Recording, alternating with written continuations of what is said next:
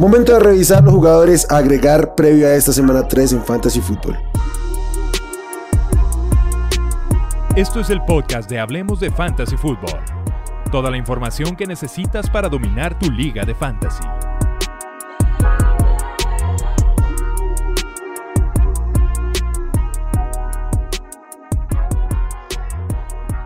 ¿Qué tal amigos? Bienvenidos al podcast de Hablemos de Fantasy Fútbol. Los saluda Wilmar. Como siempre es un placer venir a hablar de fantasy, de waivers, de jugadores, de situaciones.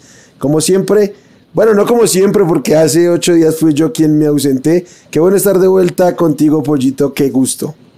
¿Qué tal, Will? ¿Cómo estás? ¿Cómo están todos? Qué bueno que te tenemos ahora sí aquí. Te, te podría decir que te extrañé el lunes de la semana pasada, pero me la pasé muy bien también. A ver, me, dejaron explayarme y hacer todo mi show, decir cosas que te enojarían a ti si estuvieras en el programa. Entonces, la, la, pasé bastante bien. No, no, no, no te extrañamos tanto. Si, hubo alguna que me, que me, me enojó ya escuchándolo, entonces entiendo. Pero venga, Pollito, semana muy importante de waivers lo primero creo que tenemos que irnos atrás cuatro, cinco, seis semanas a nuestras épocas de draft y darle valor a la manera de construir nuestro roster. ¿Y por qué? Por cosas que han sucedido esta semana, creo que hace, hace bien mirarlo en retrospectiva y es la importancia básicamente de llenar nuestras bancas de, de, corredores. Estamos ante la situación de que los running backs son los más propensos a lesionarse o a cualquier situación y tenemos un potencial league winner que tenemos ahí guardadito y a los cuales en, draft, pero también durante la temporada tenemos que darle prioridad por encima de, tener un que te gusta, un receiver 6, 5, que muchas veces nos va a seguir dando un, un piso muy inestable y nada emocionante, entonces hace mucho valor.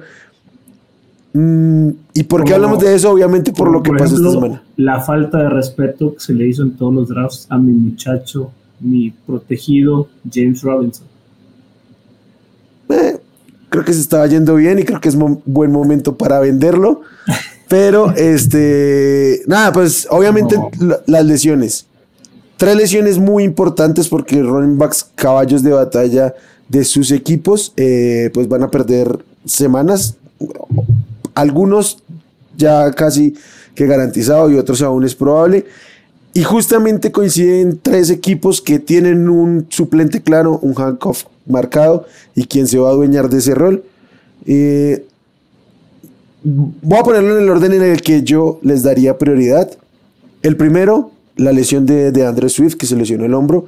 Ya nos han ido anunciando por ahí desde Detroit que probablemente le van a dar dos semanas de descanso. La tercera sería su semana de bye y regresaría en semana 7 para jugar contra los eh, Cowboys. Para mí es prioridad, ¿por qué? Porque Jamal Williams primero tiene un rol, ha sido un rol muy importante, incluyendo el de línea de gol en esta ofensiva de los Lions. Está vinculado. No, eh, o sea, junto a Swift. Y, es, y sin estar Swift, esta semana pues se volvió absolutamente loco.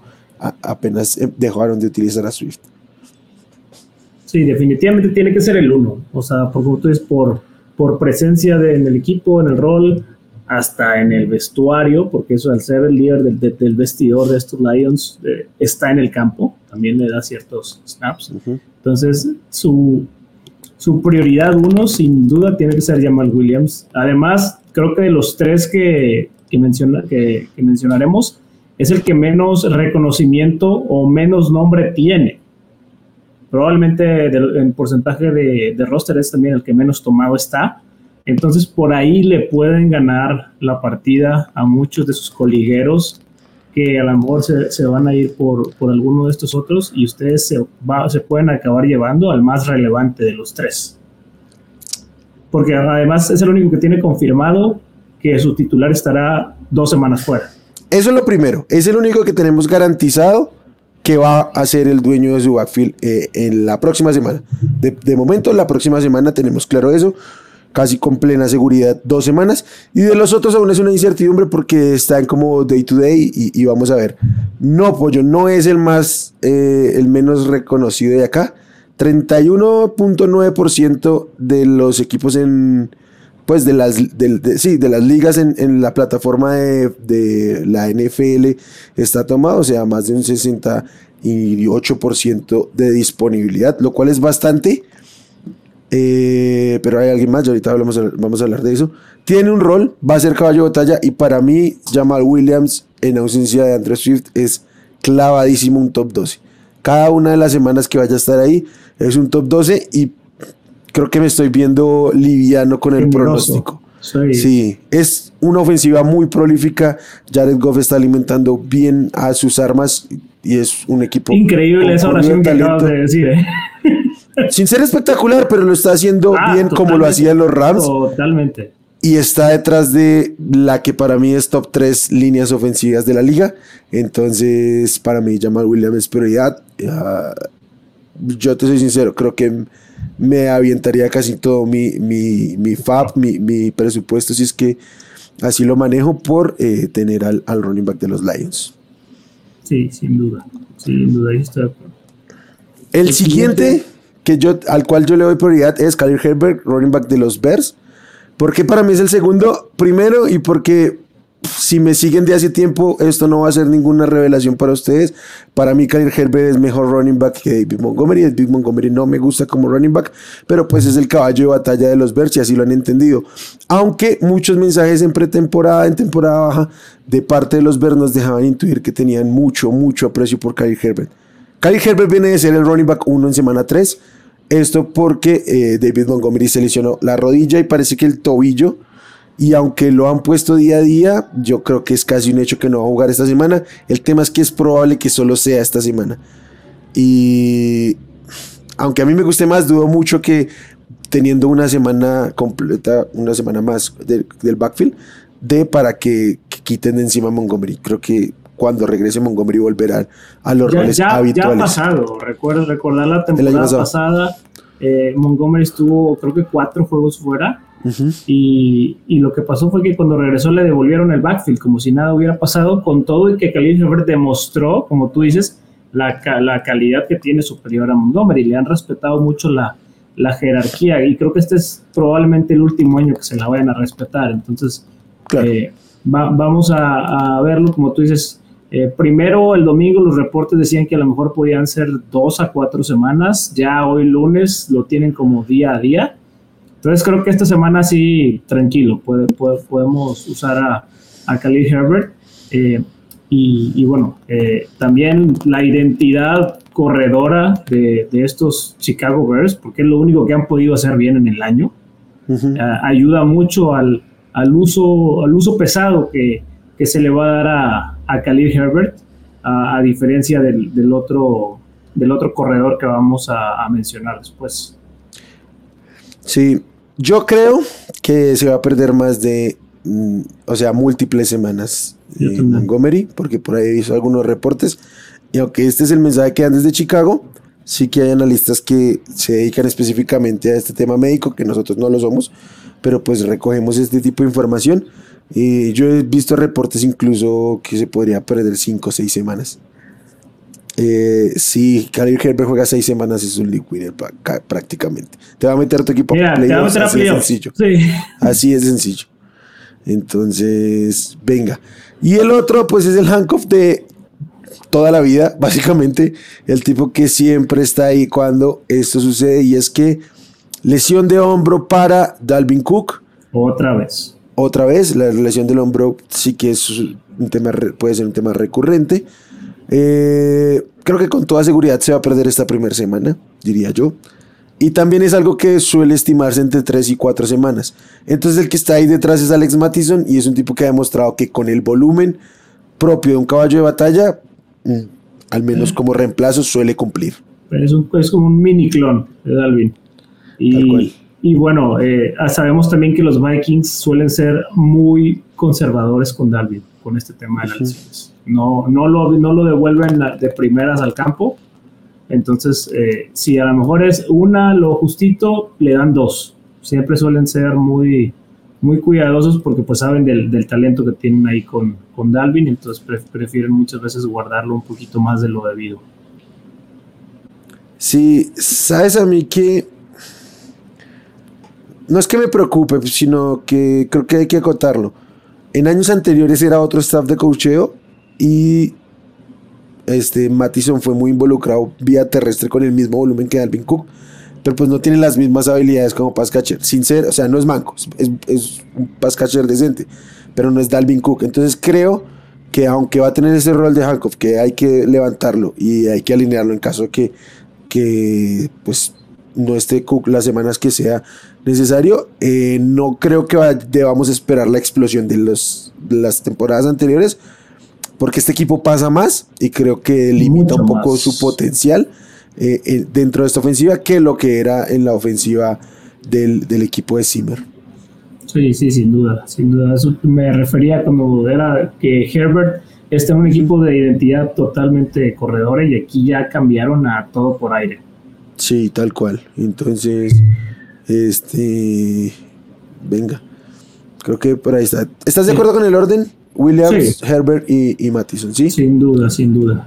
Listo. Vámonos con un par de receptores que tenemos que recomendar, pero antes creo que hay que hacer una acotación de un receptor que no cumple nuestros parámetros de, de disponibilidad, pero que aún está disponible en casi el 40% de las ligas de la NFL, entonces hay que tomarlo en cuenta. Y es Chris Olave, eh, receptor novato de los New Orleans Saints. Es el receptor con más air yards de toda la liga. Y no está ni cerca el segundo, que es Corland Sutton, está como 80 yardas por debajo. Mucho tiene que ver con todo lo que pasó en el partido de Tampa Bay, pero bueno, eh, eh, contra Tampa Bay, pero este, pues ya se convirtió de lleno en el, en el wide receiver 2 de esta ofensiva. Y salieron tocados Landry y Thomas. Sí, está, está acumulando targets. Michael Thomas está tocado. Jarvis Landry, creo que ya ni siquiera hay mucho que tomarlo en cuenta. Lo que decíamos en el termómetro, si lo alineaban como flex era súper me, o sea, no emocionaba a nadie y creo que ya de plano tenemos que pasar esa página. Entonces hay que tener muy, muy en cuenta a Chris Olave eh, para, para este momento de la temporada. Sí, sí sin duda. Es, es del, ha sido de las pues, revelaciones fantasy que, que, hemos tenido en, en, esta temporada, porque sí, había muchos, yo no tengo ninguno de mis equipos, no, no creí que fuera a, tener esa, esa, explosión cuando Michael Thomas anunció su vuelta y estaba todo el fervor de Jarvis Landry. Y bueno, lo, lo que siempre te come Camara, pues no, no lo veíamos viable, realmente. Sí, yo, yo, tampoco casi lo tengo, además porque su precio, o sea, seguramente si ahorita lo miramos ya con el periódico de lunes, este, pues podríamos decir sí, valía la pena, pero casi se estaba yendo, pegaba a, Drake London y Traylon Brooks. Por un tema de talento no tendría nada que hacer ahí. Pero, pero bueno, si lo draftaron está redituando y si está por ahí disponible, eh, sin su liga son muy descuidados y no nos siguen al menos desde la semana anterior donde ya habíamos eh, puesto nuestro ojo ahí, pues hay, hay, que echarle un ojo. Los que sí creo que están muy disponibles, además probablemente el primero del que vamos a hablar lo han ido soltando en, en algunas ligas porque pues la producción no ha estado los puntos fantasy, no han estado en muchas veces los jugadores fantasy se quedan con esto.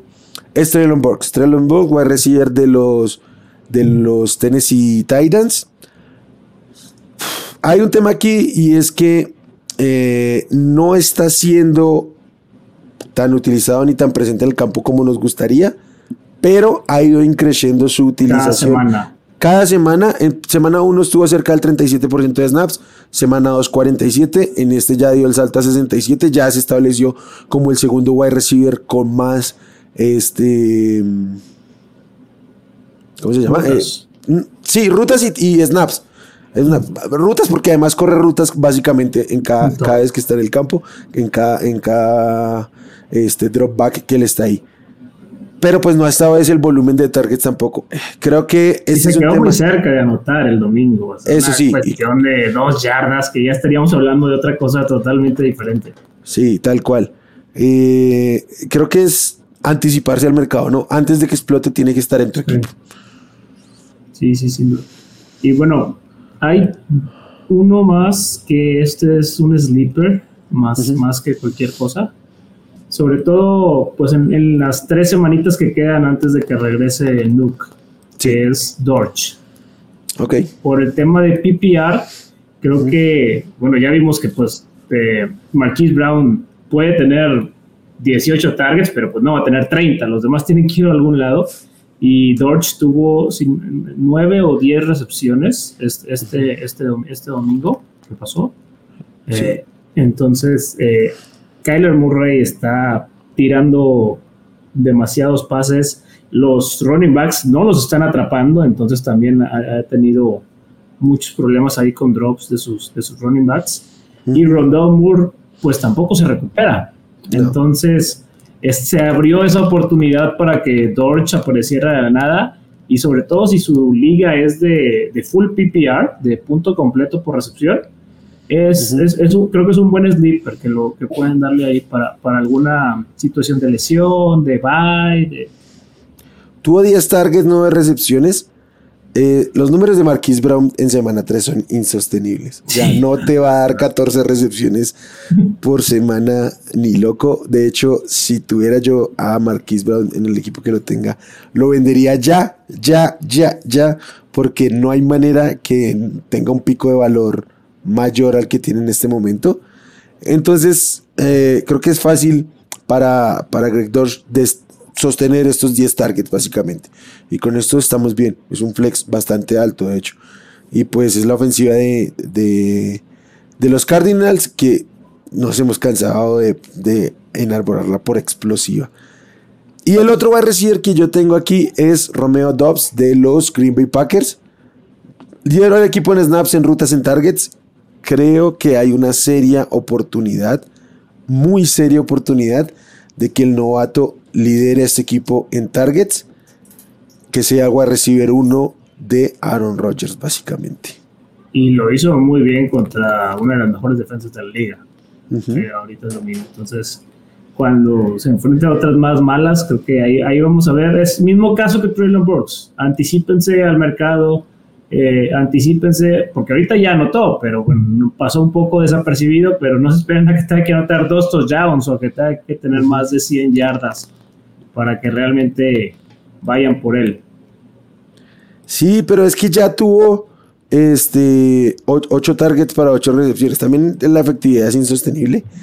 Pero este, si te dan 8 targets, eres un flex. Básicamente bajito, ahí estás. Y encima si tienes la, el potencial de estar en una ofensiva que, pues al estar con Aaron Rodgers te da la oportunidad de anotar, pues hay que tomarlo muy, muy en cuenta. Y cuando tu competencia es Lazar, Watkins, eh, Watson, que Watkins ya no, ya fue, ya fue. Ya ah, ya, reserva de lesionados.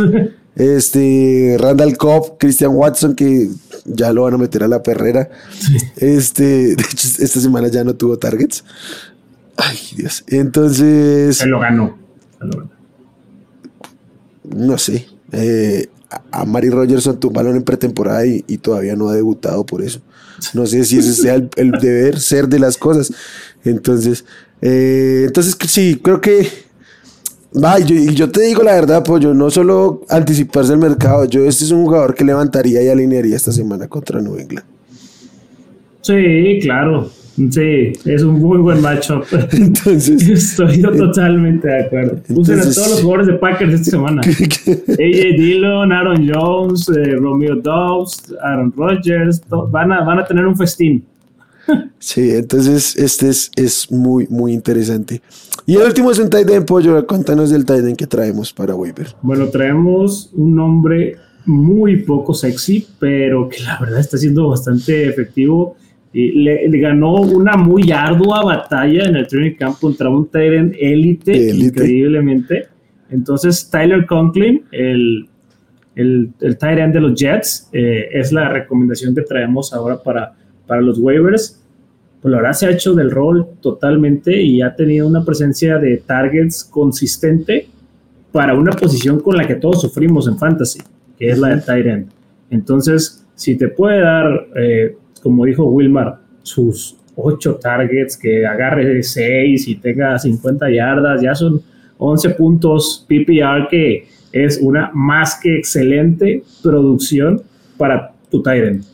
Ahorita hay, hay que, por ejemplo, en mi liga estuve Pat Firemouth, te vas dando cuatro puntos, u otros de, o sea, Smith, no, es muy volátil el tema del Tyrant entonces, si tienes a alguien que constantemente te puede dar números aceptables, ya estás del otro lado. Y Conklin cumple con ese perfil. De acuerdo. ¿Y qué opinas de estos números, Pollo? 10 targets en un partido, ¿no? 10 targets, 9 recepciones, 89 yardas y un touchdown. Para un tight end. Ah, es un lujo. Va, pues eso fue lo que le hizo David Njoku a los Steelers, rival de los Jets esta semana, el jueves pasado. Entonces, creo que se conjuga mucho la oportunidad de tener un tight end para mediano largo plazo con un tight end utilizable esta semana. Creo que ambas son claves para buscar waivers de, de tight end cada semana. Generalmente uno u otra cosa. Hoy tenemos la oportunidad de tener ambos. Entonces, venga, yo preferiría tener en este momento a Tyler Conklin que a, que a Colquemet, por ejemplo. A ver, yo prefiero iniciar esta semana a Tyler Conklin que a, que a Pat Fireman. Ah, claro, sí, pero no lo tiraría, o sea, no tiraría a Pat Fireman. No, me quedaría Pat, pero metería el waiver por esta semana. Si, si, veo que mi macho está medio difícil y necesito el home run, voy por Conklin. De acuerdo, de acuerdo. Sí, sí, sí. No, lo decía porque a mí no me gusta cargar doble Tiden, y, pero sí hay unos Tidens tirables. Albert este, el propio Gerald Everett lo, lo podría soltar por, por Conklin, entonces sí, sí, es, es una gran, gran opción. Bueno. Pollo, siete nombres, tres running backs súper prioritarios. Los running backs, este, aunque no tengan a estos jugadores, aunque no necesiten running backs, vayan por ellos como prioridad no, no les va a sobrar y se los les van a quitar la oportunidad a sus rivales de tenerlo. Y luego los receptores, un poquito más especulativos, que, pero con, mucho potencial. Dime. Una pregunta. pregunta. Porque me lo he topado hasta ligas de incluso jugadores bastante asiduos. O sea, Trevor Lawrence en waivers. Te lo levantas y te haces de Russell Wilson o alguno de los corebacks o todavía no estás ahí. Russell Wilson, qué terrible situación, porque creo que en este momento, en, en ¿cómo se llama? En ligas normales de dos equipos, un coreback, Russell Wilson casi que está en el borde de ser soltable. Sí, y si está eh, Trevor Lawrence en el waiver, sí me lo pienso. ¿Contra quién juega Jacksonville? Contra Filadelfia. Ese va a estar complicado. va a estar, esta semana no. Esta semana, esta semana, no. Esta semana no. Pero un poquito más, más, a mediano plazo. Sí. Sobre todo porque Jacksonville tiene el segundo calendario más fácil de la liga, después de Filadelfia. Después de Filadelfia, sí. Denver va contra. Denver esta semana juega. Contra, juega en Las Vegas. Este. No, de momento, esta semana no, no metería un waiver por, por Trevor Lawrence. Eh, mm, dependiendo de cómo estén las cosas el domingo, si tengo a alguien que soltar y como especulativo lo levanto para anticiparme a los waivers, me podría interesar, pero para esta semana no lo buscaría ni lo alinearía de ninguna manera en Filadelfia. Sí, ahí, ahí sí estoy de acuerdo. Darius Lay, Bradbury. y el frontal. Les van a pegar como el dejaron a Carson Wentz con menos una yarda. Por ahí me estaban reclamando por Carson Wentz.